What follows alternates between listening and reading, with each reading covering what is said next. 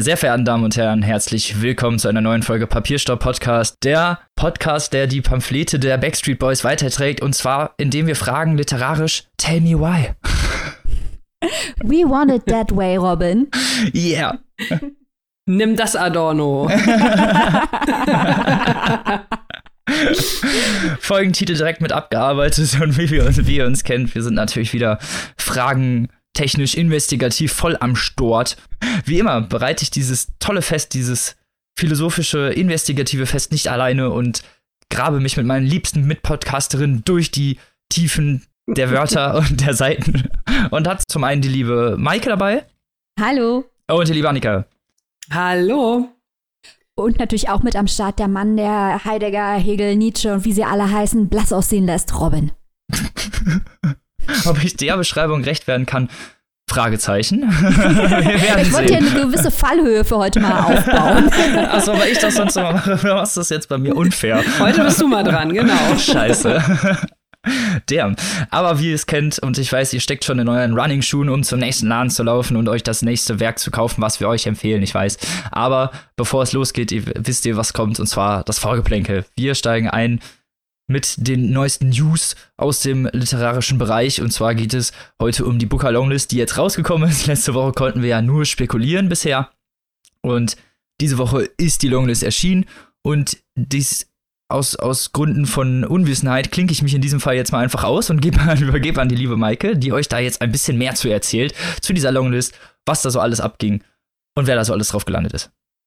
Ja, die Longlist ist dieses Jahr sehr spannend. Sie enttäuscht nicht. Und wir haben auch gar nicht so schlecht gelesen äh, letzte Woche mit unseren äh, Vorhersagen. Denn natürlich hat diese Liste ein paar Schlachtrösser der englischsprachigen internationalen Literatur im Angebot. Für alle, die es nicht wissen, der Booker-Preis ist der wichtigste Preis für englischsprachige Literatur, wohl weltweit. Der, auf jeden Fall der bekannteste, der populärste.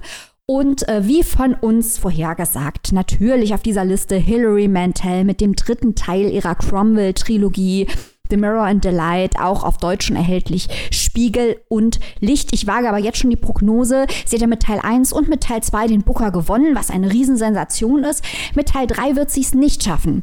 Ist meine Prognose, weil wie gesagt auch ein paar andere Schlachtrösser hier drauf, Colin McCann, Ann Tyler, bekannte etablierte Autoren. Aber der Fokus dieser Jury, und das ist ja das Schöne bei Preisen, die jedes Jahr eine wechselnde Jury haben, die Jury hat ganz andere Schwerpunkte gesetzt. Die haben nämlich nicht nur schön die Augen aufgesperrt und internationale Literatur draufgesetzt, was wir uns ja auch gewünscht haben. Also wir haben hier Indien vertreten, Äthiopien vertreten, Simbabwe vertreten, sondern von den 13 Titeln der Liste sind acht Debüts. Und ich ziehe meinen nicht vorhandenen Hut vor der Jury, dass sie sagen, okay, klar, nehmen wir ein paar etablierte Autoren auf die Liste, aber wir wollen, dass das Publikum aufmerksam wird auf neue, spannende, ungewöhnliche Autoren. Und ähm, ich habe von den 13 Büchern sieben gelesen bislang. Und dann schauen wir uns doch mal ein paar näher an, damit ihr auch ein Gefühl dafür bekommt, äh, was der Jury wichtig war. Als allererstes natürlich, auch das eine große, große Freude, denn von uns ein riesiger Wunsch, dass dieses Buch auf der Liste erscheint. Und es hat es tatsächlich geschafft. Der Debütroman von Douglas Stewart, Shaggy Bane über einen kleinen Jungen, der aufwächst als Kind einer Alkoholikerin und der sich auseinandersetzt, ähm, natürlich neben dem individuellen Schicksal, mit dem Thatcherism, also mit der Politik von Margaret Thatcher in äh, Großbritannien ähm, und den Auswirkungen von Kürzungen im Sozialsystem auf die ganz armen äh, Familien und auch auf die armen Kinder, denen Chancen genommen werden. Also da werden große politische Themen an konkreten Beispielen runtergebrochen und äh, wen dieses Buch nicht berührt und bewegt, der hat kein Herz. Also bislang auch von dem, was ich gelesen habe, für mich auf Platz 1 ähm, als Gewinner. Ich, wie gesagt, ich bin erst bei 7 von 13, aber ich äh, klatsche und applaudiere momentan für Shaggy Bane von Douglas Stewart immer noch. Dann, interessant, Burnt Sugar von Afni Doshi aus Indien. Also startet hier für die USA und Indien, äh, weil Afni Doshi ähm, ja, einen diversen Hintergrund hat. Und dieses Buch ist sehr interessant, denn es geht hier darum, also zum einen ist es ein feministischer Roman grundsätzlich und es geht darum, dass eine junge Frau, die ein schwieriges Verhältnis mit ihrer Mutter hat, schon als Kind von ihr in den Ashram gebracht wurde, da recht schlimme Dinge auch erlebt hat, aber dass dieses, diese junge Frau den Rollenwechsel erlebt vom Kind zur Pflegerin ihrer an Demenz erkrankten Mutter, gleichzeitig aber auch selber Mutter wird und an postnatalen Depressionen leidet. Also hier werden sehr viele Themen abgearbeitet. Das ist auch die Schwäche des Romans. Er hat manchmal so ein bisschen versatzstückhaften Charakter, weil eigentlich einfach so viel abgearbeitet wird.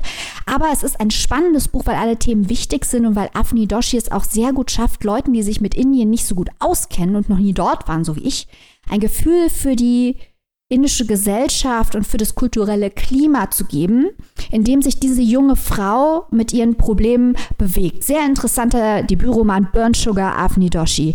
Dann, nächster interessanter Debütroman. Ich hoffe jetzt, dass ich den Autor richtig ausspreche.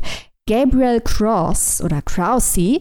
Er hat polnische Wurzeln, ist in einer polnischen Familie in London aufgewachsen er hat als Drogendealer in seiner Jugend und auch im jungen Erwachsenenalter sich betätigt. Er hat auch Drogen genommen, war mehrfach äh, verurteilt, war mehrfach vor Gericht, Raubüberfälle begangen und so weiter. Und genau damit setzt er sich auch in seinem Debütroman Who They Was auseinander.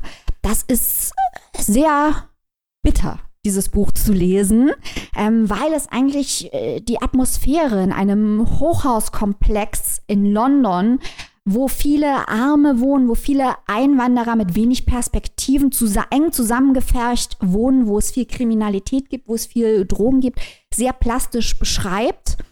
Gleichzeitig muss ich sagen, dass es doch dieses eigentlich spannende Thema teilweise ein kleines bisschen langweilig umsetzt aus meiner Sicht, trotzdem sehr interessante Debütroman. Aber der Vergleich, der sich natürlich aufdrängt, ist der mit ähm, Guy Gunaratne, der vor zwei Jahren für den Booker nominiert war, mit äh, In Our Mad and Furious City, wo es auch um Einwanderer ähm, die in schwierigen Verhältnissen leben, in London geht. Und das Buch war einfach sehr, sehr, sehr viel stärker. Also ich glaube, dass Who They Was gegen In Our Mad and Furious City einfach alt aussieht. Und man muss vergleichen. Was haben wir noch? Noch ein Buch aus Großbritannien nenne ich kurz. Noch ein Debüt. Sophie Ward, Love and Other Thought Experiments äh, über ein lesbisches Paar, das ein Kind bekommt. Zehn Kapitel hat das Buch und jedes Buch beschäftigt sich mit einem anderen Gedankenexperiment. Also zum Beispiel das bekannteste, um das es wohl geht, ist das Gefangenendilemma. Und all diese Gedankenexperimente werden in dem Roman durchgespielt anhand der konkreten Geschichte. Ein sehr spannendes, experimentelles Buch, Ganz tolle Auswahl. Noch schnell nach Amerika. Uh, Real Life von Brandon Taylor beschäftigt sich natürlich auch ein Debütroman, beschäftigt sich mit einem jungen, schwarzen, schwulen College-Studenten und seinen Erlebnissen, seinen Diskriminierungserfahrungen. Das ist ganz hervorragend geschrieben, kann ich auch empfehlen. Real Life Brandon Taylor. Und vielleicht noch als letztes Such a Fun Age von Kylie Reed. Auch ein sehr aktuelles soziales Problem aus den USA, das hier verarbeitet wird in einem Buch, das eher eine Art Komödie ist. Es geht um das White Savior Syndrom, also dass weiße Personen sich als Retter von schwarzen Personen aufspielen. Es geht um Black Lives Matter, um die schwarze Community in den USA, viele wichtige soziale Themen. Das Buch ist leider nicht besonders gut geschrieben, muss ich sagen. Es hat häufig so einen kleinen Chick-Lit-Touch, wird dem Thema nicht ganz gerecht, aber dass dieses Thema angesprochen wird im derzeitigen kulturellen Klima der USA, ist natürlich wichtig. Das Buch ist auch sehr niedrigschwellig insofern, als dass es dass wirklich jeder lesen kann. Bücher wie Love and Other Thought Experiments, das ist schon was für Leute, die viel lesen, sich auch mit komplexeren Themen auseinandersetzen wollen. Das hier ist für eine sehr breite Leserschaft geschrieben. Hat also schon seine Berechtigung, ich sehe es aber nicht den Booker gewinnen. Das mal als kleine Übersicht, was sich diese Jury alles hat Tolles einfallen lassen. Und ich muss ehrlich sagen, wir warten ja schon auf den Deutschen Buchpreis. Und wenn die Deutsche Buchpreisjury sich eine halb so interessante Longlist aus dem Ärmel zaubert, wie das hier die Booker-Jury dieses Jahr gemacht hat, dann werden wir extremst viel Spaß haben. Noch ein letztes Buch ganz kurz aus Amerika, bevor Robin überleitet zum nächsten Amerika-Thema. Ähm, ein Buch, das ich noch unbedingt nennen möchte, How Much of These Hills is Gold. Da geht es um die von Si Peng Zhang. Da geht es um die Rolle der chinesischen Einwanderer zur Zeit des amerikanischen Goldrausches, also ein chinesisch-amerikanischer Western. Sehr spannend, hat mich nicht vom narrativen Aufbau hundertprozentig überzeugt, aber dieses Thema ist einfach wahnsinnig spannend. Ich wusste sehr wenig darüber. How Much of These Hills is Gold, auch interessantes Buch. Nachdem wir jetzt hier äh, ausführlichst auch über amerikanische Beiträge der Bookerliste gesprochen haben, haben wir noch ein weiteres Amerika-Thema im Vorgeplänkel, gell, Robin? Ja, aber sowas von, nachdem wir deinen sehr aufschlussreichen Ausführungen lauschen durften äh, zu der Booker Longlist, wo ihr bestimmt selber jetzt als Hörerinnen und Hörer ein paar Schmankerl gefunden habt für, eure eigenes, für euer eigenes Regal, gehen wir über zum nächsten Thema dieses Podcasts. Und zwar geht's, wie Maike schon gesagt hat, wieder nach Amerika und dann halt, und zwar zu der Person, die wohl in den letzten paar Jahren Amerika mehr beschäftigt hat als jede andere, wahrscheinlich jemals, und zwar Donald Trump. Und jetzt kommen wir zur Expertin, wenn es um Donald Trump geht und seine Machenschaften. Und zwar Annika, hau mal raus deine ganze Expertise hier. Annika hat nämlich eine ungesunde Obsession mit Donald Trump, die wir jetzt mit Annika aufarbeiten werden. Nein, nein, nein, nein, nein. Moment mal. Also nicht mit Donald Trump, sondern mit Büchern über Donald Trump. Also da muss ich gleich mal für Klarheit sorgen, um Gottes Willen. Du hast keinen Donald Trump-Schrein bei dir zu Hause. Ich hatte, ich, das hatte dir so einen, nee, so einen geheimnisvollen Charme verliehen, Annika. Ja, ja, ja. ja. Gut, da muss ich damit, damit jetzt leider an dieser Stelle mal aufräumen. Das ist mir doch wichtig. Nein, also ähm, es ist so, dass ich äh, in, schon durchaus einige Bücher mal zum Thema gelesen habe, äh, gerade direkt vor vier Jahren äh, zur Wahl oder nach der Wahl. Ich finde das immer ganz interessant, wenn größere Wahlen anstehen. Das bezieht sich nicht nur auf die USA, sondern auch durchaus in Deutschland. So ein bisschen im Vorfeld Informationen äh, zu den Kandidaten oder Kandidatinnen äh, zu sammeln. Und gerade in Amerika ist natürlich da viel Interessantes immer dabei. Und ähm, da ja nun im November die nächste Wahl ansteht, ähm, haben wir uns gedacht, nehmen wir das Thema auch noch mal auf die auf die Tagesordnung und geben noch mal so ein paar Lesetipps. Äh, da möchte ich auch gerne jetzt mal so ein paar Bücher nennen, die ich im Laufe der Zeit durchgelesen habe und von denen ich glaube, dass sie, wenn ihr jetzt sagt, ach na ja, ne, vielleicht würde ich da auch noch gerne mal so ein zwei Bücher vor der Wahl lesen, ähm, sozusagen das kleine Mini-Kit, was ich finde, was was da auf jeden Fall äh, drauf sollte auf die Liste. Also zum einen möchte ich ähm, kurz vorstellen die zwei Bücher von David K. Johnston. Das ist ein investigativer Journalist, der Donald Trump also seit ja, mehr als 30 Jahren für diverse Zeitungen beobachtet und begleitet, in Anführungszeichen, ihn also aus seiner Zeit in New York sehr, sehr gut kennt. Der hat 2016 schon das Buch Die Akte Trump veröffentlicht. Da geht es also um den, ja, den Aufstieg als Geschäftsmann des Donald Trump, wenn man so möchte, seine Arbeit, ne, seine ganzen Immobilienprojekte, was da alles abgelaufen ist, was da alles schiefgelaufen ist, was da alles, ja, äh, ethisch, moralisch, wie auch immer bedenklich gelaufen ist. Man kennt das ja hier und da aus äh, Berichten und Fernsehartikel, äh, Fernsehberichten oder ähnlichem. Da ist das sehr gut zusammengefasst in dem Buch. David K. Johnson, der schreibt das äh, wirklich sehr, sehr gefällig, sehr lesenswert, auch sehr belegt natürlich mit ganz vielen Quellen. Und äh, zwei Jahre später hat er dann Trump im Amt noch nachgelegt. Da geht es dann eher so darum, was waren die Versprechen von Donald Trump vor der Wahl und was hat er in den ersten Monaten davon umgesetzt. Äh, da werden verschiedene Bereiche seiner Politik betrachtet und ein kleiner Spoiler vorweg, die Umsetzungsrate ist doch relativ gering bis, äh, naja, ne? Äh, also da ähm, hat der David K. Johnson also wirklich tolle Beispiele die belegen, äh, ja, wie wenig da jetzt passiert ist. Und äh, wie gesagt, das war ja nur vor zwei Jahren. Und wenn man sich die jetzige Lage mal anguckt, gut, da muss man, glaube ich, kein Buch mehr drüber schreiben. Das, äh, da braucht man keinen weiteren Kommentar zu. Dann gibt es natürlich fast schon den Klassiker, wenn man jetzt mal so ein bisschen vom rein politischen weggeht äh, und so ein bisschen mehr in Richtung Klatsch und Tratsch, gab es natürlich 2018 Feuer und Zorn von Michael Wolff, äh, Fire and Fury, das ist ja sehr bekannt. Das war ja damals sozusagen das erste Buch, wo einer mit ganz vielen äh, interna um sich gehauen hat. Das hat sich natürlich sehr unterhaltsam gelesen. Ähm, Wurde auch sehr breit rezipiert. Genau, genau. Teilweise war es auch sehr, sehr lustig. Ne? Man fragt sich natürlich oft, wie kann das alles sein? ähm, das war natürlich so ein bisschen auch, naja, da war, äh, das war nicht ganz so wissenschaftlich gearbeitet, das Buch aber hat halt einen hohen Unterhaltungsfaktor, so möchte ich es vielleicht mal nennen. Und äh, es sind ja mittlerweile, äh, wie gesagt, es ist ja schon zwei Jahre her, es sind ja einige weitere Bücher entstanden, die ähm, noch mehr tatsächlich interner sagen, auch besser und, und anders mit ihren Quellen umgehen und die auch diese Sachen, die da teilweise in Feuer und Zorn stehen oder standen, vielmehr jetzt auch noch mal bestätigt haben. Also von daher, auch wenn das noch, sage ich mal, so ein, so ein Anfang war, ging das schon so in die richtige Richtung. Und da kommen wir dann jetzt auch schon zu den zwei Büchern, die ich euch jetzt empfehlen würde oder die sehr, sehr aktuell sind. Das ist zum einen, da hatten wir auch schon mal kurz auf Instagram vor ein paar Wochen drüber gesprochen. Ähm, zu viel ist äh, zu viel und nie genug von Mary L. Trump, also von der Nichte von Donald Trump. Ähm, da gibt es tatsächlich auch ganz, ganz, äh, ganz, ganz aktuelle Terminverschiebungen. Ähm, dies, die deutsche Ausgabe sollte ursprünglich am 31. August erscheinen. Da hat Heine jetzt auch noch mal ein bisschen Gas gegeben. Die erscheint jetzt also schon am 12. August. Da könnt ihr euch das Buch dann holen und das ist also wirklich absolut empfehlenswert. Ähm, ich fand das ganz, ganz toll, weil äh, die Nichte kann halt wirklich sehr, sehr viel aus der Familie erzählen. Sie ist mit dieser Familie aufgewachsen. Die Familie war immer sehr, sehr eng beieinander. Also keine Nichte, die weit entfernt wohnt, sondern alles hat sich da im Haus der Großeltern abgespielt. Sie kennt also ihren Onkel Donald quasi sehr, sehr lange und sehr, sehr eng. Und zum anderen ist sie halt studierte Psychologin und kann auch, sage ich mal, so aus medizinischer Sicht äh, den Charakter ihres Onkels ganz gut ähm, einschätzen, so möchte ich das mal nennen. Und das, das beschreibt sie in diesem Buch also wirklich auch wieder hier das Stichwort sehr, sehr niedrigschwellig. Es ist alles verständlich. Sie zieht ganz tolle Vergleiche. Ne? So, wenn in der Kindheit das und das schief läuft, dann könnte das und das passieren. Und naja, ne, dann kann man das halt mal so vergleichen. Also das ist wirklich äh, zum einen halt äh, auf der Ebene ganz toll und auch ähm, auf der anderen Ebene, wenn man es einfach nur, sage ich mal, als meinetwegen sogar äh, Roman über eine absolut dysfunktionale Familie liest, dann hat man also auch seinen Spaß, wenn man sich dann noch vorstellt, das Ganze ist halt nicht mal Fiktion.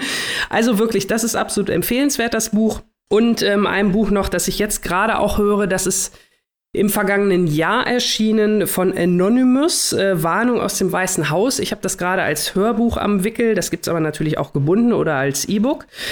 Ja, da berichtet eine anonyme Person, die auch nach wie vor nicht identifiziert ist, über den Alltag im Weißen Haus sozusagen mal aus professioneller Sicht. Ne? Also diese ja, armen Menschen, die da im Weißen Haus arbeiten, entweder in der Partei oder Administration oder wie auch immer, und die also diesen Wahnsinn da jeden Tag miterleben, äh, wie dieses Weiße Haus, diese, diese Organisation auch, diese ganze Struktur also von einem Mann äh, geführt wird, den es A nicht interessiert und der B auch überhaupt keinen Bock auf irgendwas hat. Und ähm, da wurde ja also wirklich auch viel spekuliert, wer hinter dieser Aktion steckt, wer dieses Anonymous ist. Ist es ein Mann, ist es eine Frau? Man weiß halt also gar nicht. Ich könnte mir auch vorstellen, dass es vielleicht sogar zwei Menschen sind, die sich da zusammengetan haben. Das ist auf jeden Fall äh, sehr, sehr interessant, sehr offen. Das ist auch aus einem zunächst als Essay eröffnet, ähm, äh, veröffentlicht worden, anonym. Dann wurde halt dieses Buch da draus. Und also das kann ich wirklich empfehlen. Und ich glaube, wenn man diese beiden Bücher gelesen hat, ist man so ganz gut drin im Thema. Eins, was ich mir tatsächlich noch äh, gönnen werde, das erscheint dann im September, ist Mel Melania and Me von Stephanie Winston Wolkoff, der ehemaligen Beraterin und besten Freundin von Melania Trump, weil ich äh, finde, über die First Lady, die ist nicht so wirklich viel bekannt. Also die ist für mich eigentlich so ein unbekannter Faktor in der ganzen Gleichung. Kann natürlich sein, dass das sehr in Richtung Klatsch und Tratsch geht und das vielleicht, um das Thema kurz zum Ende zu bringen, das finde ich so ein bisschen ähm, traurig auch, aber was will man machen? Ich habe äh, vor, weiß ich nicht, vor 16, äh, Quatsch, vor 14 Jahren, 2008, äh, bei der Wieder, als Obama zur Wiederwahl stand, auch Bücher gelesen, um mich auf die Wahl vorzubereiten, habe ich natürlich viel pol politische Inhalte was will Obama machen, wie waren die ersten vier Jahre und so weiter und so fort. Da gibt es halt bei Trump nicht wirklich viel, was die Inhalte angeht. Deswegen muss man halt auf so ein bisschen Klatsch und Tratsch ausweichen, um äh, da überhaupt irgendwie ein Bild zu kommen. Aber das passt ja auch zu diesem Präsidenten, der ja tatsächlich in erster Linie sage ich mal, auf der, ähm, naja, vielleicht nicht ganz hochkulturellen Ebene unterwegs ist, so möchte ich es mal nennen, dann passen wir uns dann natürlich gerne an als Leserinnen und Leser. Und wie gesagt, die Bücher, die ich empfohlen habe, auch wenn sie manchmal zumindest so ein bisschen nach Enthüllung klingen, sind auf jeden Fall gut geschrieben und lesenswert und deswegen auch zu empfehlen. Ja, sehr schön. Dann haben wir ein paar, beziehungsweise, also haben wir natürlich direkt was, direkt aus dem Weißen Haus, direkt über Trump. Kann man sich ja auch mal direkt informieren, so, ne? Ist ja auch eine wichtige, also auch wenn wir uns wahrscheinlich ungern damit informieren oder auseinandersetzen, ist es ja eine wichtige Person, mit der man über die es auch durchaus bestimmt interessant ist, was zu lesen. Frag mal Annika. was, genau. ich ja, was ich ja schwierig finde, du hast es ja auch schon so ein bisschen anklingen lassen, Annika, dieses ganze System und wer davon wie profitiert, strahlt ja auch aus auf diese Bücherdeals, weil die Geschichten, die aus dem Weißen Haus verkauft werden, aus der Administration verkauft werden, die bringen ja den Leuten ähm, Millionen ein unter Umständen. Da gibt es ja auch Leute wie ähm, Omarosa oder Bolton, ähm, wo ich mir dann denke, die gehen in, äh, in diese Institution rein, die Auswirkungen hat, deren Entscheidungen funktionieren, Auswirkungen hat auf Millionen von Menschen ähm, mit, einem, mit einem zynischen Blick offenbar und verkaufen später ihre Erinnerungen. Und da möchte ich halt auch teilweise bei den Leuten, die diese Erinnerung verkaufen, wirklich hinterfragen, ob die jemals mit der Überzeugung, hey, ich möchte das Schlimmste verhindern, reingegangen sind oder ob die nicht auch in einem hardcore-kapitalistischen Move gedacht haben, ich gehe da jetzt mal ein Jahr rein und äh, dann mhm. habe ich ausgesorgt, wenn ich ähm, hinterher noch draufhaue, obwohl es Leuten wie Boten oder so, äh, müsste es absolut offensichtlich gewesen sein, was da läuft und dass sie sich auch, äh, wenn sie reingehen, zum Komplizen dieser Administration machen. Das ist auch so ein bisschen mein Problem mit Anonymous. Klar stellen die sich alle hin und sagen, ja, wir, wir arbeiten dagegen, aber es ist von außen noch nicht erkennbar, dass irgendjemand irgendeinen Erfolg gehabt hätte mit dem Dagegenarbeiten. Und es ist halt schwierig, sich bezahlen zu lassen von jemandem, den man dann öffentlich verurteilt, weil man ja ein Teil des Systems ist, gegen das man sich wendet. Ganz schwierig finde ich das teilweise, ganz. Schwierig.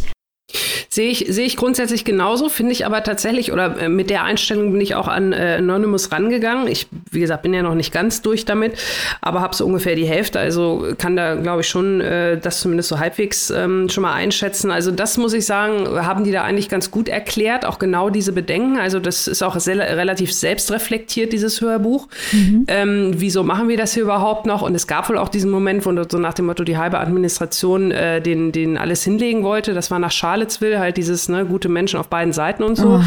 Und ähm, die sagen aber, also so nach dem Motto, zum einen, die Frage ist halt wirklich, wenn wir jetzt hier alle aufhör aufhören, was kommt dann? Ne? Und wir müssen halt einfach versuchen, diese Menschen vor dem Schlimmsten zu bewahren. Also der sagt schon, wir sind halt äh, auch überzeugte Republikaner ne, und dies und das und jenes. Und wir hatten auch schon schlimme Präsidenten, aber so schlimm wie da ist es halt gar nicht. Und die versuchen halt wirklich irgendwie Schadensregulierung. Die sind ja auch noch da, der, der oder die oder wie auch immer. Also ich weiß jetzt ehrlich gesagt nicht, wie das da mit der Finanzierung ist, aber die kriegen ja auch kein Geld für dieses Buch. Ich glaube, das wird irgendwie gespendet oder so. Ich bin mir jetzt nicht ganz sicher. Aber ähm, ja, die sind ja nach wie vor anonym. Äh, ja, also die, deswegen heißt es ja auch Warnung aus dem Weißen Haus. Also denen geht es auch darum, die Leute wachzurütteln, dass halt eine Wiederwahl von Trump verhindert wird.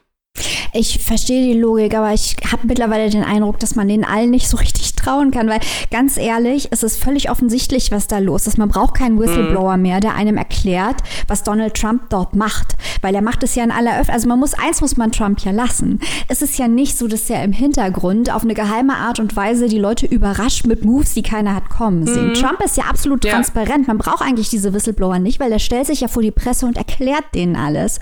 Und deswegen weiß ich immer nicht, welchen von diesen Autoren man wirklich trauen kann und wer da eigentlich nur angetreten ist, um sich am Ende vom Tag am, am Elend der ganzen Nation zu bereichern.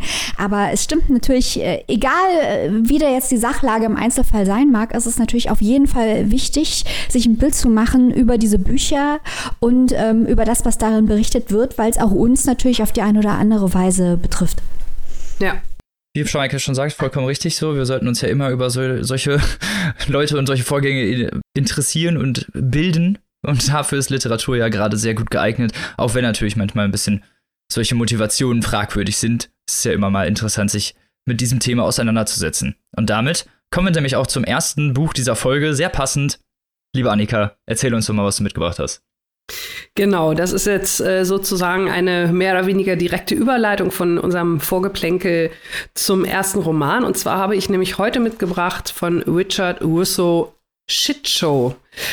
Ja, Richard Russo, ein äh, Schriftsteller, ein, ein großer, bekannter Schriftsteller, der schon viele Romane veröffentlicht hat. Äh, dafür ist er bekannt für seine realistisch erzählten Geschichten aus den Kleinstädten, wo meistens irgendwelche Anti-Helden, Anti-Heldinnen oder einfach allgemein kauzige Typen im Mittelpunkt stehen. Er hat 2002 für seinen, Roman, äh, für seinen Roman Empire Falls auf Deutsch diese gottverdammten Träume den Pulitzerpreis gewonnen und hat jetzt mit dem ja bereits erwähnten Shitshow einen Roman vorgelegt.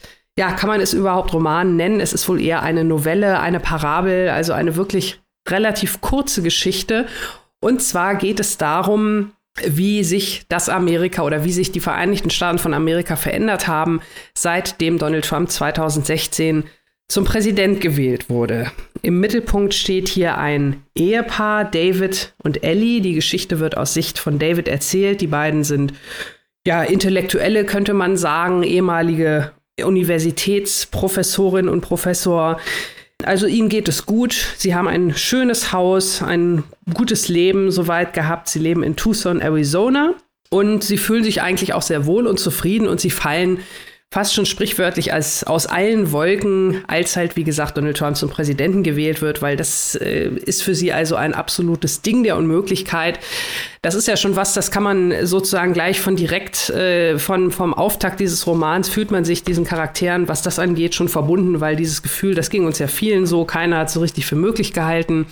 Und dann auf einmal war es und äh, genau mit dieser Emotion, äh, wir sind immer noch fassungslos, so ein bisschen paraphrasiert, fängt halt auch diese Geschichte an.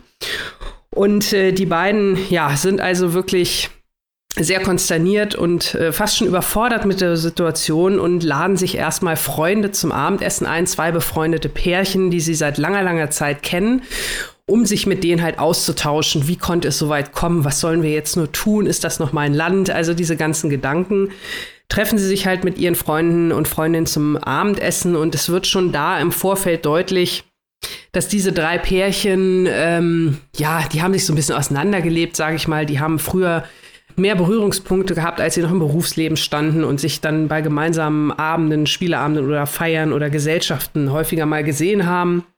Dann ist das eine Pärchen ein bisschen weiter in die Vororte gezogen. Das andere Pärchen ist dann irgendwann gefolgt und so hat man sich, wie gesagt, auch so ein bisschen räumlich auseinandergelebt und ähm, David, äh, David und Ellie sind sich dann auch irgendwie nicht so sicher, ist das überhaupt noch die Freundschaft, wie sie mal war? Treffen sich die anderen vielleicht häufiger, ohne uns Bescheid zu sagen? Also es wird schon vor diesem ersten Treffen deutlich, dass da irgendwie so ein bisschen Grundvertrauen verloren gegangen ist im Laufe der Zeit. Jetzt halt noch dieses überraschende und unfassbare Wahlergebnis. Und dann ist es halt auch so, dass äh, die das Gefühl haben, irgendeiner von diesen Freundinnen und Freunden spielt auch falsch, der hat doch bestimmt gar nicht für Hillary gewählt. Also es wird, wie gesagt, schon so ein bisschen von Anfang an Vertrauen verloren, Missgunst gesät und so ein bisschen Neid und Eifersucht schimmert da überall durch.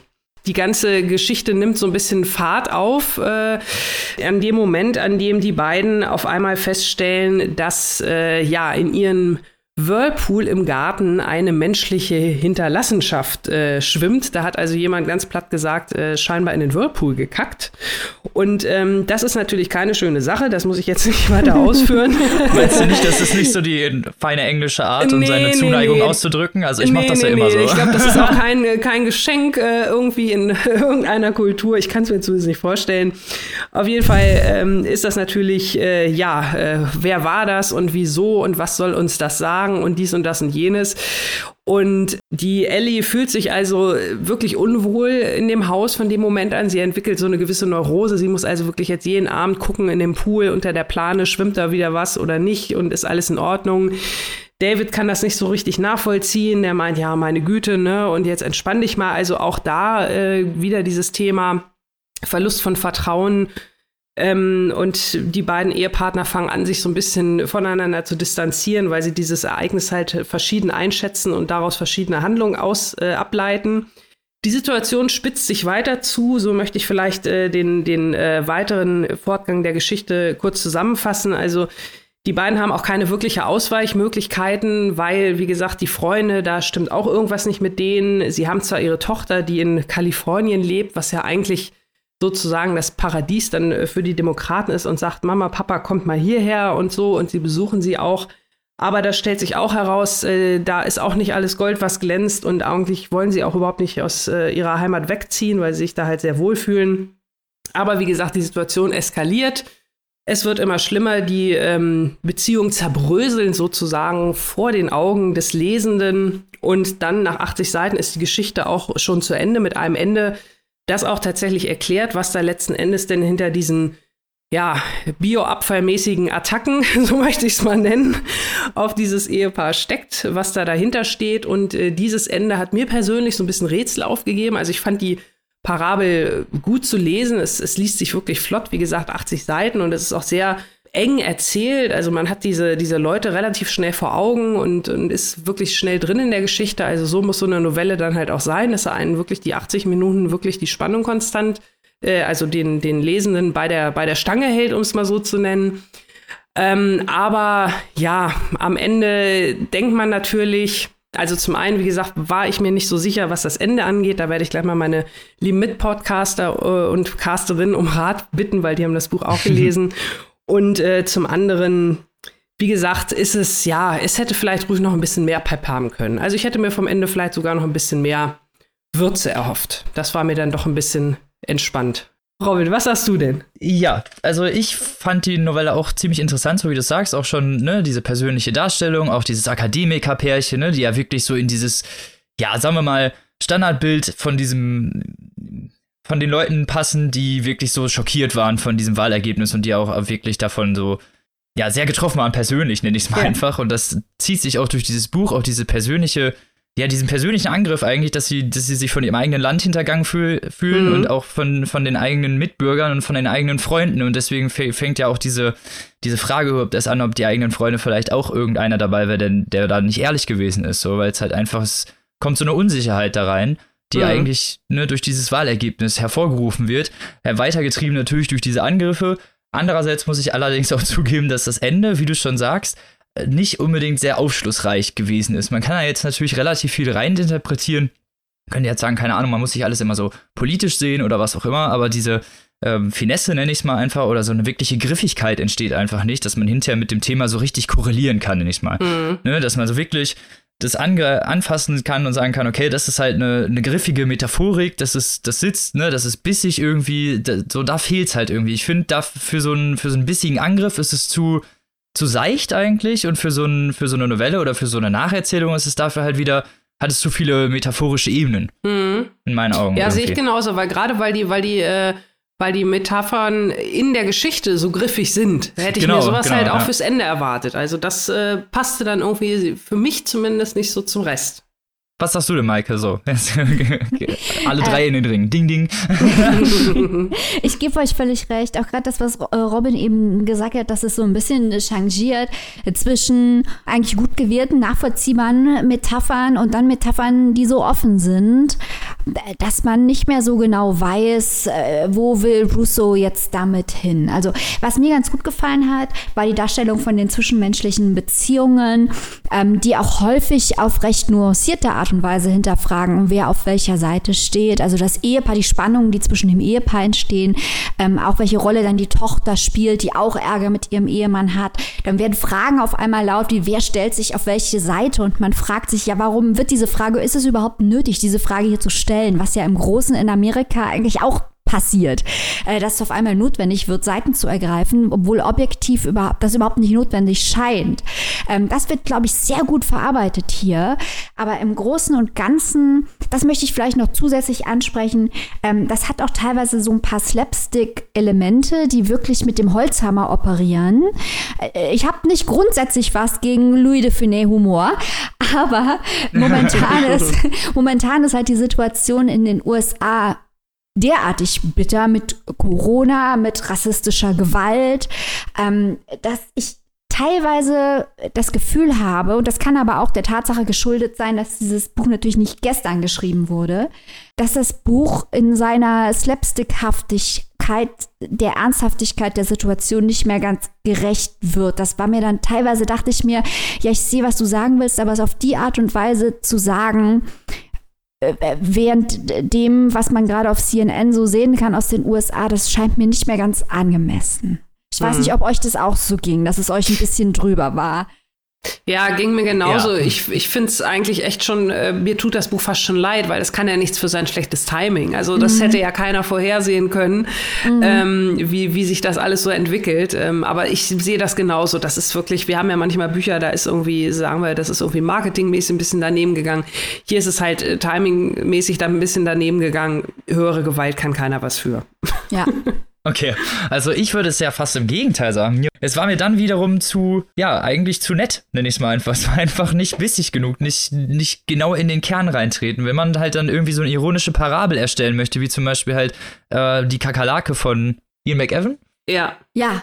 Dann ist das halt, dann hat das halt eine Präsenz, dann ist das eine ironische Parabel, eine Darstellung, eine, ja, eine Metapher im, im Sinne dessen. Und das ist es halt nicht. Und da fehlte mir das halt irgendwie. Also entweder Entweder hätte da noch ein bisschen mehr Brisanz drin sein müssen oder halt weniger. Ich glaube, wir, meinen, glaub, wir meinen was ganz ähnliches, ähm, Robin. Also ja, ich ja. fand teilweise die dass das einfach aus so eine, so aus der Hüfte raus so slapstickhaft war, fand ich der Ernsthaftigkeit nicht mehr, nicht angemessen. Wenn das genau, allerdings genau, ja. noch viel extrem, also bitterer, auf eine ernsthaft bitterere Weise ironisch gewesen wäre, dann hätte ich es auch, also da gebe ich dir völlig recht, das, das hätte dem Buch äh, gut getan, das weniger Schenkelklopfer-mäßig zu verarbeiten und, und mehr auf beklemmende Art. Mhm. Das glaube ich auch so. Ich glaube, das so, ja, ist halt, es ist halt zwar trotzdem eine interessante Novelle im, im Sinne dessen, dass es eine Novelle ist, ist aber leider auch nicht mehr. Ne? Es ist leider nur interessant und dafür, ja, fehlt halt einfach, wie wir es jetzt schon mehrfach gesagt haben, irgendwie der, die Basis, irgendwie das Konstrukt, mit dem man, ähm, ja, auf dem, auf dem man stehen kann. Ja, Sehe ich, sehe ich genauso. Also zusammenfassend würde ich vielleicht sagen, es ist, also ich fand es sehr interessant, weil es das erste Mal war, dass ich was von Richard Russo gelesen habe. Und ähm, dafür fand ich es gut, einfach um mal reinzuschnuppern. Und ich kann mir vorstellen, mal jetzt so einen längeren Roman, da würde ich mich, glaube ich, ganz wohlfühlen. Äh, die Erzählweise fand ich, äh, fand ich gut. Ähm, auf der anderen Seite muss ich sagen, was Robin und Mike gesagt haben, schließe ich mich natürlich total an. Und wenn es euch jetzt wirklich nur darum geht, hier irgendwie so einen billigen Fäkalienwitz abzugreifen, möchte ich euch stattdessen lieber von Jackie Tomei Brüder ans Herz legen. Da gibt es nämlich auch so einen ähnlichen Witz. Das Buch ist deutlich länger und auch zu empfehlen. Buch ist auch deutlich besser, muss man jetzt ja, ja. Also man weiß ja nicht, wonach die Leute ihre Bücher aussuchen. Ne? Also. So. Falls euch das aber vielleicht doch ja gefallen hat, diese Art von Novelle, diese Art von Herangehensweise an das Werk, an die Thematik, könnt ihr euch das natürlich auch trotzdem zulegen. Wir wollen euch, ne, wir, wir sind ja nur ideelle Instanz, ne? Praktisch dürft ihr ja immer noch selber entscheiden, auch wenn wir natürlich gerne in euer hinkriegen und euch erzählen, was wir kaufen sollten. Aber für wie viel kann man sich dieses Buch denn zulegen? Ja, Annika. Die, Genau, Shitshow ist erschienen im äh, Dumont Verlag, 80 Seiten, hatte ich schon erwähnt, übersetzt von Monika Köpfer. Und ich möchte ein kleines Lob an den Dumont Verlag an dieser Stelle schicken, weil 80 Seiten, wir haben ja häufiger mal kürzere Bücher gehabt, jetzt auch in letzter Zeit. Und hier spiegelt sich das auch im Preis wieder. Das finde ich sehr gut. Also das gebundene Buch kostet 10 Euro und das keimfreie E-Book ist für schlanke 4,99 zu erhalten. Und ähm, da kann man sich das doch durchaus dann mal gönnen. Wie gesagt, liest sich schnell weg und macht ja auch Spaß. Sehr schön kommen wir von einem sehr, sehr kurzen Buch, einer Novelle, zu einem sehr, sehr, sehr langen Buch. Und zwar von uns einem, einer Trilogie, könnte man ja direkt sagen. Mhm. Und ohne dass ich da jetzt zu viel vorgreifen möchte, denn mein Gott, das wird ein fulminantes thematisches Festival. Ich werde hier die Erwartungen sowas von hochschrauben. da könnt ihr jetzt sehr drauf gespannt sein, was die liebe Maike euch erzählt. Und meine investigativen Fragen kommen danach. Also, in dem Buch, das ich hier vorstellen werde, und ich werde jetzt auf äh, Robins hohe Erwartungen noch rein draufpacken, kommt der Golem nach Island. Wir treffen einen Briefmarken sammelnden und verkaufenden Werwolf. Wir äh, treffen einen schwarzen Religionswissenschaftler, der mexikanischen Lucha Libre kann. Dieses Buch ist wild, wild, wild, wild und fantastisch. Es handelt sich selbstverständlich um Sions Codex 1962. Wenn ihr nicht wisst, wer Sion ist, erstmal schämt euch richtig hart. Äh, das ist selbstverständlich der wohl bekannteste isländische lebende Autor. Er hat angefangen in einer surrealistischen Formation namens Medusa. Er hat mit Björk gearbeitet, wurde für Dancer in the Dark seine Arbeit mit äh, Lars von Trier und Björk auch für den Oscar nominiert. Er hat äh, Smasher von Björk wie zum Beispiel Yoga getextet. Ähm, er ist Lyriker, er ist Autor, er ist einer meiner Lieblingsschriftsteller. Ich feiere ihn jeden Tag. Schon. Was ist jetzt Codex 1962? Dieses Buch ist, wie Robin gerade schon gesagt hat, eine Trilogie. Ich versuche das jetzt kurz zusammenzufassen, denn dieses Buch hat so viele Nebengeschichten, Seiten. Ebenen und auch Seiten auf sehr vielen Seiten, ja. Korrekt. Worum geht es also? Wir treffen Den Golem von Gustav Meyring. Ihr habt da bestimmt alle schon mal von gehört, von dem Golem. Das ist eine menschenähnliches Wesen, das aus Lehm geformt wird. In der ursprünglichen Geschichte oder der bekanntesten Golem-Legende, es gibt verschiedene Varianten dieser Legenden, kommt äh, er aus Prag, der Golem, und wurde im 16. Jahrhundert von einem Rabbi mit dem Namen Löw geformt, um die jüdische Bevölkerung von Prag zu schützen. Sion war mit den Sugar Cubes der Band von Björk auf Tour kurz nach der samtenen Revolution. Die waren in Prag und er hatte irgendwie Ärger mit seiner Freundin, Probleme mit seiner Freundin damals und ist dann zum jüdischen Friedhof in Prag gegangen und hat gesehen, dass äh, viele Menschen dort Steine auf das Grab von Rabbi Löw legen und ihm Zettel dazu legen und ihn um Rat fragen bei persönlichen Problemen. Da hat er sich gedacht, ja, das probiere ich jetzt auch mal. Hat so einen Zettel geschrieben, hat den hinterlassen und hat ähm, Rabbi Löw versprochen, dass wenn er sein Problem löst, Sion ein Buch schreiben wird und den Golem nach Island bringen wird. Und fast augenblicklich hat der Rabbi das Problem von Sion gelöst. Und er hat schon gesagt, okay, jetzt bringe ich den Golem nach Island und hat diese Trilogie geschrieben. Der Vater des Golems in äh, Codex 1962 heißt Leo Löwe. Und das ist ein äh, jüdischer Mann, der in äh, Deutschland, das ist Teil 1 der Trilogie, einem äh, Konzentrationslager der Nazis entflieht, sich dort in einem Gasthaus versteckt, in einem kleinen Landhotel versteckt in Niedersachsen, Annika, versteckt er sich. Aha. Und, ähm, Golems Welcome. und er formt dort gemeinsam ähm, mit der Haushälterin, die dort arbeitet, formt er gemeinsam einen Golem. In Teil 2 flieht er mit dem Golem nach Island und verliert auf der Überfahrt den goldenen Ring, den er braucht, um den Golem zum Leben zu erwecken. Und Teil 2 ist er damit beschäftigt, diesen Ring wieder zu erlangen. Und Teil 3 ist dann die Geschichte des zum Leben erweckten Golem, die Lebensgeschichte seines Sohnes äh, Josef Löwe in Island. Ihr merkt, das ist eine wilde, spannende, schöne äh, Geschichte, die mit wahnsinnig vielen Motiven arbeitet und mit ganz vielen aktuellen Themen auch arbeitet. Denn wenn natürlich Leo Löwe nach Island kommt, macht er ganz, ganz typische Erfahrungen, die Exilanten oder Flüchtlinge auch heutzutage noch machen. Äh, und in Teil 3 in der Geschichte, da darf ich jetzt nicht so viel spoilern, weil das sehr überraschend ist. In Teil 3 geht es auch um Gentechnik. Äh, und da geht es um ein Unternehmen, deswegen auch der Titel. Das heißt, die Code Genetics, das gibt es wirklich in Island. Und äh, das isländische Parlament hatte die Code per Gesetz erlaubt, die Gesundheitsdaten aller Isländer zu speichern zu Forschungszwecken und natürlich auch, um mit dem Datenmaterial am Ende Geld zu verdienen, was äh, zu heißen Diskussionen, wie ihr euch vorstellen könnt, in Island geführt habt. Und Codex ist eine fiktionale Variante von Decode Genetics. Also wir kommen von dem Menschen, der aus Lehm geformt wird und nach Island kommt als Flüchtlingskind, kommen wir zur Genforschung, also zu Genmaterial und was heute damit gemacht wird. Solche Verbindungen finden sich ganz zahlreiche in dem Buch. Und Sion hat die drei Teile in unterschiedliche narrative Formen gegossen. Also Teil 1 ist eine Liebesgeschichte, Teil 2 ist eine Kriminalgeschichte, da sucht er ja sein Gold und äh, Teil 3 ist eine Science-Fiction-Geschichte. Und Shion sagt eben, hey, ich habe aber hier Genres gewählt, auf die normalerweise in der ernsthaften Literatur so ein bisschen herab gesehen wird und habe mit den Genrekonventionen gespielt und habe was ganz Neues draus gemacht. Und was ich vielleicht zum Narrativen auch noch sagen möchte, was dieses Buch sehr besonders macht, ist, dieses Buch ist ein Buch über das Erzählen.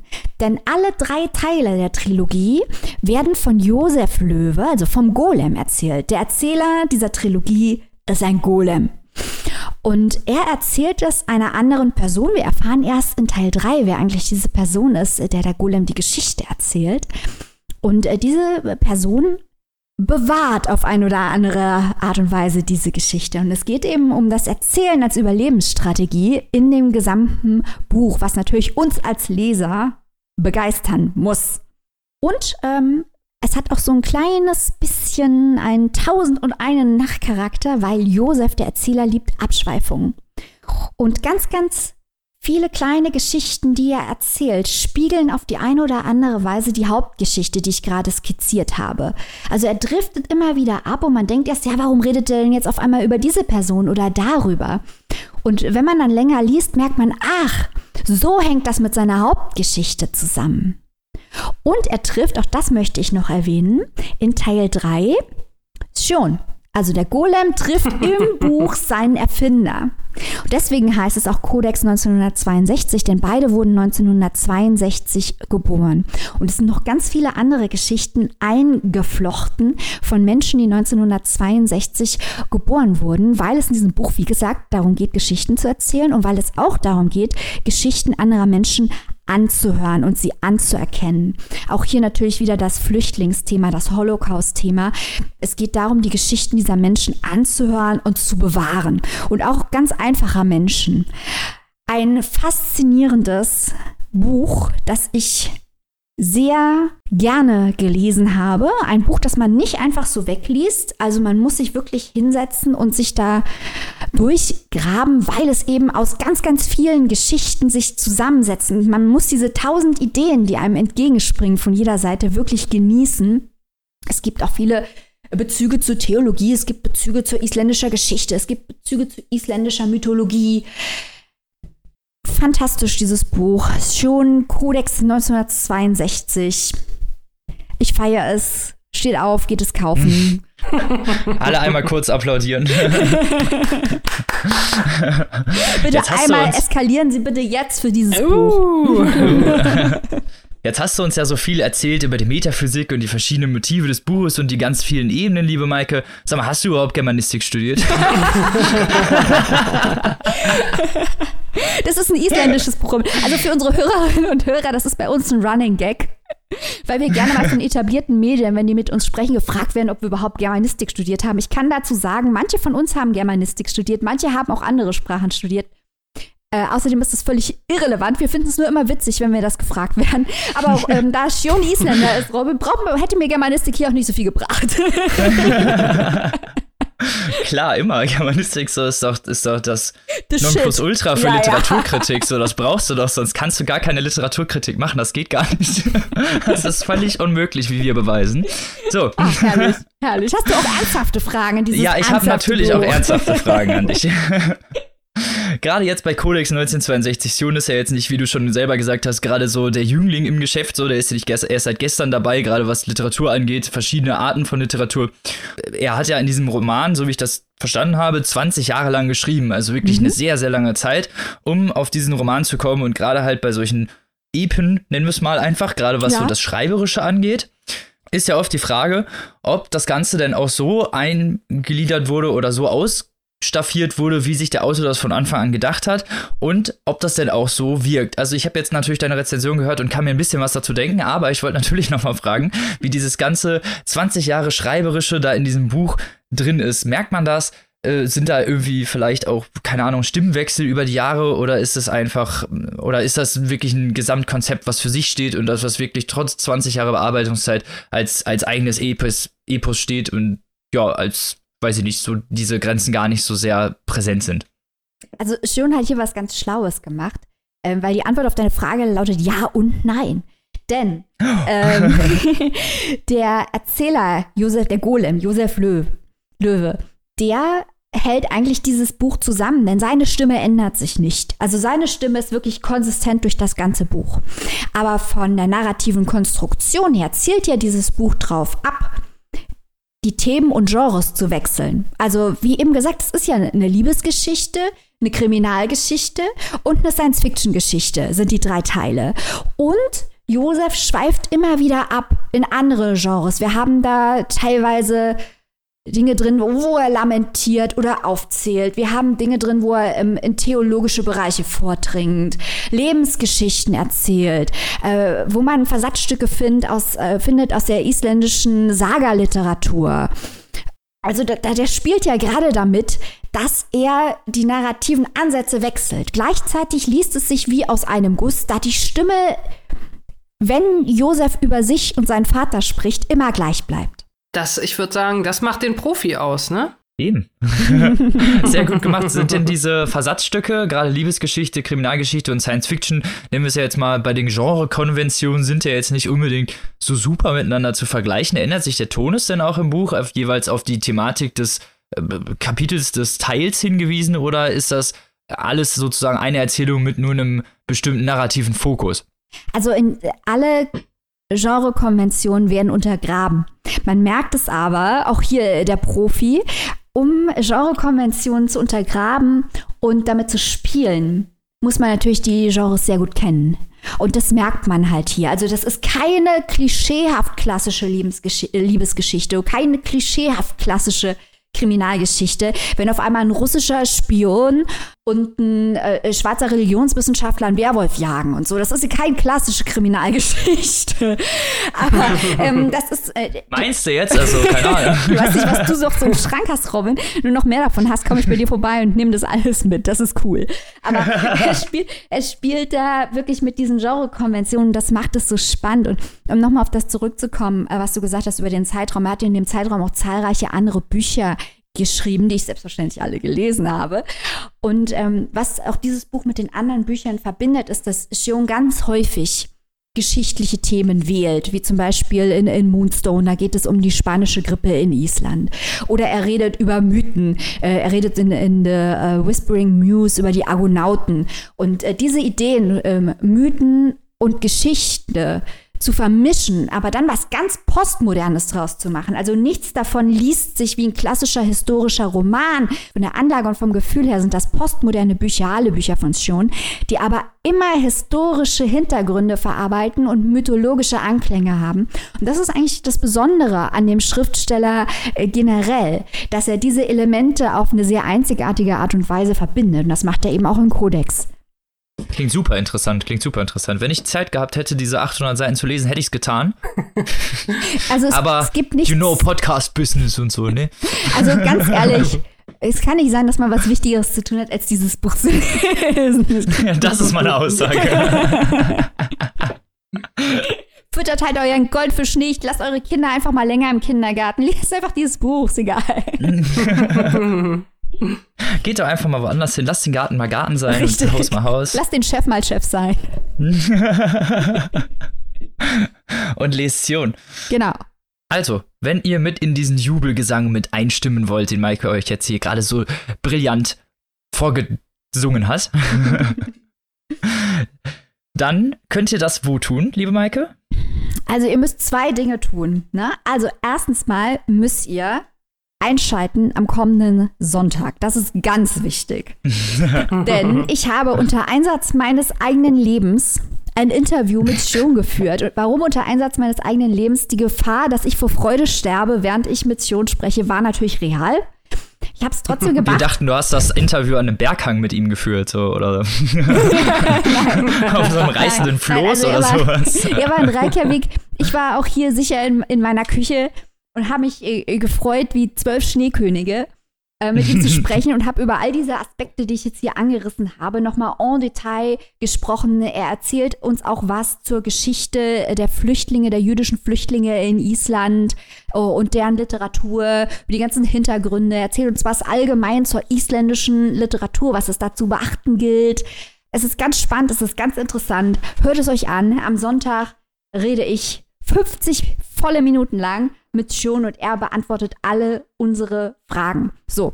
Und wenn ihr euch das angehört habt oder vielleicht auch schon vorher, dann geht ihr in den Buchladen und kauft alle Bücher von Schon. Das ist ein Befehl. So. Und ähm, wenn ihr Codex 1962 haben wollt, dann könnt ihr das bekommen bei S. Fischer, übersetzt von Betty Wahl. Und das gebundene Buch kostet 32 Euro. Da wurden schon ein paar Tränen auf Instagram auf unserem Account verdrückt, warum das denn so teuer sei. Ihr müsst bedenken, das ist eine Trilogie, das sind drei Bücher. Ihr müsst euch durch drei teilen. Und dann ist es für ein Also Hard- Leute, das ist Kunst. Das ist außerdem ist Für Kunst, das ist unbezahlbar. Ohne Scheiß. Wie diese Mastercard-Werbung, wisst ihr? Das ist unbezahlbar. Das ist das, was die damit meinen. Das sind drei Bücher auf einmal und übersetzt aus dem Isländischen. Nicht irgendwie aus der englischen Übersetzung nochmal rübergeschoben oder irgendwas. Nein, direkt von Betty Wahl aus dem Isländischen übersetzt. Und das E-Book kostet 27,99. Das klingt doch vernünftig. Also Leute, wie ihr schon gehört habt, es ist Befehl, loszulaufen und sich dieses Werk zuzulegen. Und damit kommen wir zum letzten Werk dieser Folge, das, bei dem ich das große Privileg habe, dieses vorstellen zu dürfen. Und zwar handelt es sich dabei um die zehn Leben des Nishino von Hiromi Kawakami. Was ich zu Anfang schon mal sagen darf, es ist übersetzt worden von unserer Lieblingsübersetzerin Ursula Gräfe. Yay! lieben, Gru lieben Gruß an der Stelle, Herzchen-Emoji. Die Autorin ist geboren 58 in Tokio und war Lehrerin für Biologie vor die Literatur und hat Naturwissenschaften studiert. Äh, zählt zu, den ein, zu einer der populärsten Schriftstellerinnen Japans. Äh, andere populäre Werke sind zum Beispiel Der Himmel ist blau, die Erde weiß oder Herr Nakamo und die Frauen. Worum geht es um die zehn Leben des Nishino? Ein sehr interessantes Werk, weil es geht um einen jungen Mann namens, äh, beziehungsweise ein Lebensporträt, nennen wir es einfach, des äh, Junggesellen, des ewigen Junggesellen Yukihino Nishino, der Protagonist unseres Werks, witzigerweise aber nie der Erzähler, denn die zehn Leben des Nishino wird in Beziehungsporträts erzählt. Und zwar insgesamt zehn. Und zwar zehn Beziehungen, die Nishinos Leben geprägt haben und immer von der, ja, von der Partnerin aus erzählt, von der, von der Beziehung aus so. Er lebt in Japan und führt verschiedene Beziehungen mit verschiedenen Frauen. Angefangen wird die Geschichte mit, ich nenne es mal der letzten Beziehung, der wichtigsten Beziehung, der Beziehung, wo er am Ende sterben möchte. Und das ist kein Spoiler, weil wie gesagt, das passiert ungefähr auf Seite 20. und ähm, begeht weiter auf seine erste Liebe und verschiedene Liebesporträts oder was heißt Liebes eher Beziehungsporträts dieses jungen Mannes werden gezeigt und es geht vor allem auch um die Beziehung zwischen Mann und Frau, dem ja, dem eigenen der eigenen Angst, der eigenen Unsicherheit, nach dem Gebrauchtwerden, nach dem ja, von irgendwem Liebe zu empfinden oder von irgendwem irgendwie gebraucht zu werden in irgendeiner Weise. Ich glaube, niemand von uns möchte alleine gen Horizont wandern, nenne ich mal. wir wollen, niemand möchte alleine sterben und ich glaube, das ist halt das, was das Buch so unglaublich interessant macht. Diese Beziehungsporträts, die sehr persönliche Sprache der Protagonistinnen in diesem Fall, die das Leben des Nishino sehr interessant erzählen, weil es immer mehr Sachen über ihn rauskommt, weil es natürlich aus dieser dritten Person erzählt wird, auch von Frauen, die oft gar nicht so viel mit ihm zu tun haben oder ihn wirklich nur aus sehr, sehr peripherer Sicht kennen und trotzdem mit ihm irgendwie Affären und oder Beziehungen führen. Das sind Frauen bei, die eine, die Beziehung führen, also die eine Affäre mit ihm haben und das teilweise jahrelang, sogar ihre Kinder mit dahin nehmen äh, und Leuten, die ja ihm einfach eigentlich alle komplett verfallen und man merkt immer weiter während des Buches, dass auch Nishino eigentlich nur einen Ankerpunkt sucht, eigentlich nur jemanden sucht, für dem er er sein kann, aber nie da den Halt findet, nie irgendwie ankommt und das gilt nicht unbedingt für die Erzählerinnen, sondern vor allem halt auch für den Protagonisten, weil die Erzählerinnen oft ihre Liebe in irgendeiner Weise finden oder ihren Weg in irgendeiner Weise gehen. Und bei Nishino hat man immer irgendwie das Gefühl, dass er hadert, dass er halt mit sich hadert, dass er mit seinem Leben hadert und dass er vor allem mit der Liebe hadert. Narrativ habe ich natürlich jetzt nicht so viel erzählt, aber ich kann narrativ auch ehrlich gesagt nicht so viel erzählen, weil es halt nun mal sehr viele verschiedene ähm, Liebesporträts sind. Es geht sehr äh, auch natürlich in verschiedenen ähm, Lebensstufen eines Menschen. So, ne, ganz am Anfang hat man natürlich völlig andere äh, Bedürfnisse und Wünsche und Gelüste, als man das vielleicht im Alter hat, gerade auch was körperlich und emotionale Basis, Basen angeht. Ähm, sehr interessantes Porträt von unglaublicher Schönheit, sprachlich als auch narrativ, wirklich ganz toll gemacht. Das Buch hat nur 192 Seiten und ich habe mich selten so unglaublich unterhalten gefühlt und musste selten bei einem Buch so oft das Werk weglegen, weil es halt sprachlich zum einen gar nicht unbedingt so bildungssprachlich aufgeladen ist. Wir haben jetzt hier nicht irgendwie so ein sprachliches Hochgenie wie in Dubois letzte Woche, aber wir haben ein sehr sublimes, sehr persönliches, sehr emotionales und sehr herzzerreißendes Werk. Sehr schöne Porträts, sehr schöne Bilder, unglaublich tolle Motive und vor allem, was es auch für, mit einem selber macht. Man hinterfragt sich immer wieder selber hinter seinen eigenen Beziehungen, seine eigenen Emotionen und vielleicht auch seine eigenen ja, Gelüste, dass wir alle irgendwie auch nur ankommen wollen, alle nur irgendwie vielleicht jemanden haben wollen, bei dem wir uns geborgen fühlen und bei dem wir der sein können, der wir sind, ohne uns verstellen zu müssen. Und gerade auch darum geht es, um diese, diese Unsicherheit, dieses Verstellen, sich selber zu verstellen für einen anderen Menschen, obwohl man ja, naja, wenn man sich mit, mit wenn man längere Zeit mit jemandem verbringt, irgendwann automatisch man selber wieder wird. Und auch diese, ja, diese Unsicherheiten, die damit einhergehen, dass, dass dann viele gar keine Beziehung führen oder diese, dieses Thema für sich irgendwie abhaken, weil es ihnen zu schwierig ist, weil es auch emotional irgendwie belastend ist und auch ähm, die Beziehung zwischen Mann und Frau sehr ja, oft distanziert ist, einfach unnötig, weil es einfach so von einem, von diesem, ja, Date-Gedanken, nenne ich es mal einfach, von diesem Beziehungsgedanken immer ausgeht, dass man nun mal nicht man selber ist. Und genau das porträtiert dieses Werk so unglaublich gut. Und auch die Protagonistinnen sind sehr, sehr unterschiedlicher Natur, wieso sie sich zu ihm hingezogen fühlen, wie ich es schon erzählt habe. Es ist irgendwann seine Chefin, die sich zu ihm hingezogen fühlt, obwohl sie eigentlich gar nicht sich zu ihm hingezogen fühlen möchte.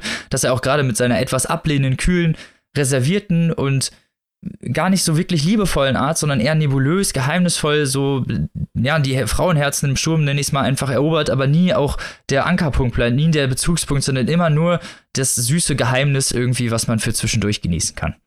Und das ist das Tragische, finde ich, an diesem Werk, aber es porträtiert sehr, sehr gut äh, emotionale zwischenmenschliche Beziehungen. Vielleicht auch ein bisschen schmerzhaft, wie wir uns selber als Menschen in der Beziehung sehen und vielleicht auch manchmal, wie viel Druck wir uns unnötig gegenüber der Welt machen. Da habe ich doch gleich mal eine Frage zu, Robin. Ähm, nach, ja, schieß los. Nachdem du, du so äh, philosophisch emotional argumentiert hast, frage ich jetzt oberflächlich. und, und, zwar hast du ja letzte Woche uns hier schon angefixt, indem du das Wort als Tipp gesagt hast, Gigolo. Und wenn man im Internet das alles sich so ein bisschen googelt und so, heißt es dann immer, ja, er ist wie Casanova, er ist wie Don Juan. Jetzt möchte ich doch, falls es nicht so viel Spoiler ist, mal wissen, was der Nishino so Womanizer-mäßig äh, für Moves drauf hat, dass äh, der immer so bezeichnet wird. Gute Frage, das gute Frage. Sehr gute Frage. Eigentlich sind es wirklich Charakterzüge, die ich nicht unbedingt als charmant oder liebenswert bezeichnen würde. Er ist ziemlich abgekühlt und ich glaube, das ist seine Art, wie so dieser Gigolo ist. Er weiß ganz genau, wie er mit den Emotionen der anderen umgehen kann. Ich glaube aber nicht, dass er das unbedingt extra macht. Das ist es halt so. Er wird als Gigolo bezeichnet, er ist halt einfach nur er selber und ist halt nicht in der vollen Fulminanz menschlich, nenne ich es mal, in der man sich das erwarten würde. Er ist halt einfach sehr, sehr individuell für seine Art, im Gegensatz zu den ganzen anderen Männern. Er ist unglaublich, ja, eigensinnig, nebulös halt in seiner ganzen Art, erzählt auch eigentlich nie wirklich seinen, den Frauen, was bei ihm so abgeht. Es sind nur ganz kurze Porträts, die mal zwischendurch durchscheinen, aber er kann nie, kann sich nie wirklich komplett formatieren, nenne ich es mal. Und ich glaube, dass dieser Schleier, dieser ungewisse Schleier, dieser leicht gefährliche Schleier, nenne ich es mal, äh, ist das, was, was ihn so zu diesem Gigolo macht. Und natürlich auch seine Art, mit den Frauen umzugehen. Das ist hier keine Frage. Er ist unglaublich distanziert. Er ist, benutzt die oft nur für seine eigenen Zwecke, wird aber oft von ihnen auch wiederum nur für seine, äh, für ihre Zwecke benutzt. Also es ist eher so ein Geben und Nehmen, nenne ich es mal einfach. Ist damit die Frage beantwortet? Nee, ne? Ja, doch, doch, total. Doch. Okay. Ich, ich denke okay. nur gerade drüber nach, dass das ja dann eigentlich auch, also das Buch ist ja wunderschön gestaltet. Man hat so einen Koi-Teich darauf, hat aber auch so ein kleines bisschen was Liebliches. Aber so wie du es jetzt beschreibst, ist es auch sehr traurig, oder? Ist unglaublich melancholisch. Also für, für mich war es zumindest so. Vielleicht, vielleicht kann ich auch einfach zu sehr mit diesem Nishino irgendwie mitgehen, aber ich, also man, man kriegt halt nur dadurch, dass man diese dritte Person mitkimmt, hat das für mich einen sehr, sehr tragischen Charakter mhm. irgendwie ausgemacht. Klar, ne, mit seinen Fehlern, imperfektionistisch, sicherlich ganz bestimmt nicht jemand, mit dem man, wo man sich jetzt hinstellt und den irgendwie idealisiert oder heroisiert oder in irgendeiner Weise auf den Podest stellt. Aber gerade das ist das Schöne, dass das ein menschlicher Charakter ist, der ja nun mal nicht perfekt ist, aber eigentlich auch nicht schlecht in dem Sinne. Er versucht auch nur irgendwie in dieser Welt klarzukommen und, und in ihr seinen Platz zu finden. Und das kann, finde ich, kann man ihm in dem Sinne nicht unbedingt vorwerfen, weil, wie gesagt, die Sachen, die er reinbekommt, sind oft auch die Sachen, die er rausgibt. Also er, äh, ne, auch durch frühere Traumata ein bisschen geschädigt. Ich will hier nicht so sehr drauf eingehen, aber naja, man kann jetzt, man kann ihm natürlich vorwerfen, dass er dieser Gigolo ist und dass er, ja, die Frauen, nenne ich es mal, in seinen Bann zieht, um sie dann eigentlich nur für seine, seine Zwecke zu missbrauchen. Aber ich finde, das wird dem Ganzen nicht mhm. wirklich gerecht. Also ich habe es ja auch noch hier liegen und ich habe jetzt das Gefühl, dass ich es sofort lesen muss. Klingt super spannend. Mhm. Ja, definitiv. Ich kann es nur empfehlen, wirklich. Es ist so ein interessantes, brillantes Werk, über dem man auch noch viel über sich selber lernt, glaube ich. Also ich finde, es hört sich auch total spannend an. Ich bin natürlich äh, direkt äh, angesprungen auf die Struktur, von der du erzählt hast, dass es äh, in zehn äh, Kapiteln erzählt wird, sozusagen aus Sicht äh, der Frauen, die halt irgendwie eine besondere Art der Beziehung mit äh, Nishino geführt haben. Das finde ich natürlich sowas immer sehr, sehr spannend, so ein Ansatz. Aber so ein Ansatz kann ja auch ähm, so ein bisschen manchmal in die Hose gehen, weil Mhm. Äh, Gerade 10 ist ja doch eine recht hohe Zahl. Äh, wenn man sich da so ein Korsett setzt, muss man da ja auch erstmal durchkommen. Und ähm, da habe ich mich tatsächlich vorhin gefragt, als, als du das erzählt hast, wie ist denn, ist denn da irgendwie auch so eine Art Lernkurve dann äh, von ihm zu, also von der Hauptperson zu erkennen? Man kann ja nun sagen, ähm, es gibt ja mal so zwei Ansätze. Ne? Wenn jetzt jemand hat, also ich erzähle jetzt mal äh, oder ich betrachte mal die letzten zehn Beziehungen von dieser Person, sind die vielleicht immer an dem gleichen Grund gescheitert? Sind die äh, an völlig falschen Erwartungen gescheitert? Oder ähm, ja, sind da Sachen, äh, Scheitergründe gewesen, die er dann tatsächlich, wo er sich dann, ja, wie gesagt, im Sinne einer Lernkurve Kurve irgendwie drauf eingelassen hat oder weil ich meine, zehnmal die gleiche Geschichte ist ja, ähm, wäre ja halt doof, ne? Das will, glaube ich, keiner Nee, das lesen. stimmt schon. Nee, wie ich schon gesagt habe, es sind ja verschiedene Lebensabschnitte, gerade weil die ersten beiden nun mal der letzte, also der erste ist der letzte Lebensabschnitt, die letzte Beziehung sozusagen, die er führt und der, das zweite Kapitel ist die erste Beziehung, die er führt. Das heißt, man könnte diese Lernkurve innerhalb der ersten zwei Kapitel schon sehen, aber die gibt es in dem Sinne nicht wirklich. Diese Lernkurve findet eher beim Leser statt, weil er irgend, also weil man irgendwann was über diesen Nishino erfährt Mhm. und auch irgendwann ist, was über seine Motive erfährt, sowohl als auch natürlich über die Motive der ja, Erzählerin, der Protagonistinnen, die sich auf eine Beziehung mit diesem Menschen auch überhaupt erst einlassen. Mhm. Ja, wie gesagt, Dafür- also sowas äh, kann natürlich auch echt total spannend sein. Genau, ist Ja. wirklich super gemacht. Es hat ähm, trotz änderndem, leicht änderndem Sprachtonus, weil es natürlich immer andere Erzählerinnen sind, immer ein Oberton, nenne ich es einfach mal, der bestehen bleibt, so ein sehr persönlicher, sehr, eine sehr emotionale Konnotation, die zwar, ähm, wie gesagt, Freiraum lässt, die eigenen Kapitel für sich stehen zu lassen, aber trotzdem den Leser nicht jeweils komplett alleine dastehen lässt. Also es ist jetzt nicht irgendwie wie so ein Kurzgeschichtenband, wo man dann Ja. jedes Mal eine neue Geschichte liest, so, sondern das ist halt schon, schon zusammenhängt in dem Sinne, aber halt sehr gut gemacht, indem es halt dann diese Porträts zeigt, diese verschiedenen Porträts von Menschen. Ja, also wie gesagt, hört sich, hört sich echt super an und dann auch noch von Ursula übersetzt. Das heißt, äh, der, Ja. der ursprüngliche Geist, äh, kann man von ausgehen, ist erhalten geblieben. Das freut uns natürlich ganz besonders. Und was ich auch noch schön Gehe ich finde, ganz stark von aus. was ich total spannend finde, wenn ich jetzt mal so eure, eure beiden Bücher nebeneinander halte, ähm, dass wir ja beide, beides Bücher haben. Äh, Maike bei Codex war es ja der erste Teil und jetzt hier ähm, bei Nishino, das, äh, bei Kawakami das ganze Buch, ähm, die sich mit dem Thema Liebe befassen. Was ich auch spannend finde, weil ähm, Liebe oder ne, wenn man sagt, ein Liebesroman, es geht um Liebe, dann hat man ja wirklich schnell auch diesen Stempel irgendwie drauf. Und nun ist das Thema, das Thema Liebe natürlich genauso vielfältig wie jede andere Emotion auch und kann natürlich entsprechend auch äh, literarisch richtig gut verarbeitet werden. Und das muss ich sagen, finde ich sehr sympathisch, dass wir da zwei Bücher äh, heute mal auch in der Sendung haben, wo das Thema so explizit auch mit, im- mit im Mittelpunkt steht. Richtig, und halt nicht diese Genre-Konvention um, unglaublich bedient, Ja. so die halt viele, nennen wir es mal, Gegenwartsliteraturleser abschreckt. Mhm. Und deswegen kann ich nur jedem empfehlen, sich dieses Werk zu holen. Es ist brillant, es liest sich wirklich unglaublich toll. Es ja, ist ein Porträt für einen selber natürlich auch, weil es auch immer so ein Lackmustest ist für den, was man, was man selber darin sieht, was man selber, mit wem man mitgeht und wie man, mit wem man vielleicht fühlt. Und deswegen immer empfehlenswert Hiromi Kawakami, übersetzt von Ursula Gräfe, die zehn Lieben des Nishino, erschienen bei Hansa letztes Jahr und kostet in der gebundenen Version 20 Euro und im Kindle 15,99 Euro. Und- Heißt, Leute, Sportschuhe an und los geht's. Und hört euch noch, falls ihr es noch nicht gehört habt, unser Interview mit Ursula an. Genau. Ja, das sowieso. Das solltet ihr sowieso tun. Das empfiehlt sich generell. Die Ursula ist eine, unsere, nicht umsonst unsere Lieblingsübersetzerin. Genau. So. Jo, jo. Und damit sind wir schon am Ende dieser Folge angekommen. Oh, ich weiß, Mm. ihr seid alle traurig, wir genauso. Aber nicht verzagen. Nächste Woche kommen wir ja wieder, beziehungsweise Sonntag solltet ihr einschalten zum Sion-Interview. Da könnt ihr dann mal, könnt ihr dann mal ein bisschen Maike schwärmen hören. Also auch da möchte ich noch mal kurz von der Seite die Werbetrommel rühren, weil Maike wirklich absolute Expertin und absolute Kennerin des Themas ist. Also besser werdet Und ihr es absoluter nicht Fan. treffen. Und absoluter Fan, genau. Eben. Also Und mit, alles auf mit einmal. Geist Also- und Herz und allem dabei. Um Himmels Willen, jetzt habt ihr die Latte aber ganz schön hochgelegt. nee, aber es ist doch so. Das kann man doch ruhig mal sagen. Eben. Wir können doch mal drüber sprechen. Alles zurecht. Und bevor wir euch jetzt in die Woche entlassen, beziehungsweise euch zum Buchladen laufen lassen, beziehungsweise in den Kindle oder in den digitalen E-Book-Shop laufen, um euch die Werke zu besorgen, was ihr natürlich jetzt bestimmt machen wollt, kommen wir zur kleinen Aussicht auf nächste Woche. Yay, da freut ihr euch bestimmt drauf. Liebe Maike, erzähl uns doch mal, womit du nächste Woche aufwartest. Hm, Dann sage ich, In drei dann, kurzen Worten. dann sag ich doch mal Sonnenbrille, Posen, postmodern. Hm, nice. nice wäre auch gut gewesen. Ach, verdammt.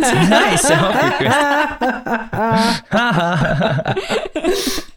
Annika. Und du, Annika? Ja, Was hast du so am Start? ich habe dabei Debüt, Bildungsroman und Arbeiterkind. Uiui, Tada. da sind wir jetzt aber mal gespannt. Und Robin? ich habe dabei Sci-Fi, E-Sport, Miami. Ha, so, und damit könnt ihr jetzt raten, was nächste Woche drankommt. Ich weiß, einige von euch haben es letzte Woche schon erraten. Vielleicht waren die Tipps so gut, dass es diese Woche auch schafft. Wir sind gespannt auf eure Tipps. Wir auf sind eure immer sehr gespannt darauf und finden das total Ja. witzig. Also vor allem, wenn ihr auch richtig ratet. Wir freuen uns. Genau, Ratet. ratet weiter. Wir lesen das super gern. Wir lesen alles und wir lesen das natürlich auch super gerne, genau. Und wir freuen uns natürlich, wenn ihr uns schreibt oder generell überhaupt irgendwie kommentiert oder euren Lieblingswellensittichen von unserer Sendung erzählt. Und damit, Ah, Moment, ein kleiner Hinweis vielleicht noch, ähm, weil wir auch heute natürlich wieder im Vorgeplänkel ganz viele Bücher vorgestellt haben. Die werden wir euch dann auch noch mal ähm, auf unserer Homepage, also im äh, Infotext von der Folge, auch noch mal aufzählen beziehungsweise die Booker Longlist verlinken. genau, damit ihr da auch wisst, worüber wir geredet haben und nicht immer alles nochmal nachhören müsst. So. Special am Kunden. Auch das auf äh, Wunsch von Instagram. Ja. So Hörer und Hörerinnen orientiert, wie wir sind. Service Hört ihr uns nächste Servicegedanke. Genau, hört ihr uns nächste Woche wieder. Und am Samstag, äh, am Sonntag, wie gesagt, einschalten zum Sion-Interview. Und bis dahin, liest was Tolles. Habt eine schöne Woche. Bis nächste. Tschüss. Auf Wiederhören. Tschüss. Thank you